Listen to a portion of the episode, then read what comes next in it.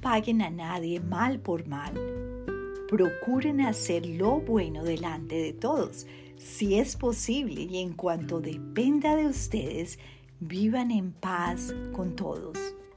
No tomen venganza, hermanos míos, sino dejen el castigo en manos de Dios, porque está escrito, mía es la venganza, yo pagaré, dice el Señor. Romanos 12, 17 y 19. En un mundo lleno de pecado, un mundo del que formo parte y en el que a veces hiero a las personas más queridas, me siento sobrecargada por esta realidad de la que solo tú, Señor, puedes encargarte. Circunstancias de mi pasado o algunas presentes que tú conoces en detalle, quiero dejártelas en tus manos amorosas, justas, llenas de misericordia.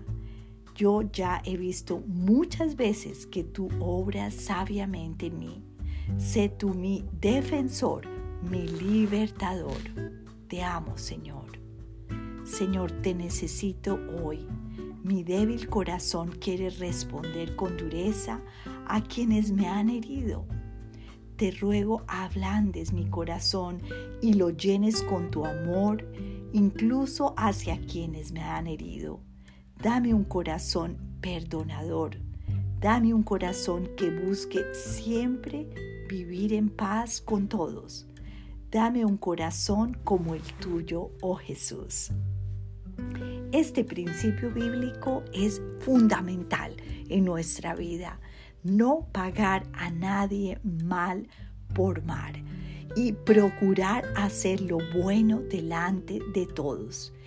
Porque debemos dejar esas circunstancias difíciles donde nos parece tan injusto pero el Señor nos dice, no tomen venganza, hermanos míos, sino dejen el castigo en manos de Dios, porque está escrito, mía es la venganza, yo pagaré.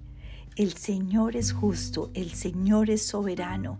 Nadie puede burlarse de Dios. Lo que se siembra, se cosecha.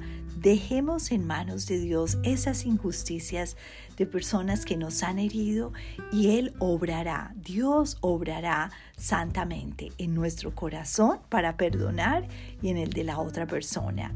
Dios te bendiga.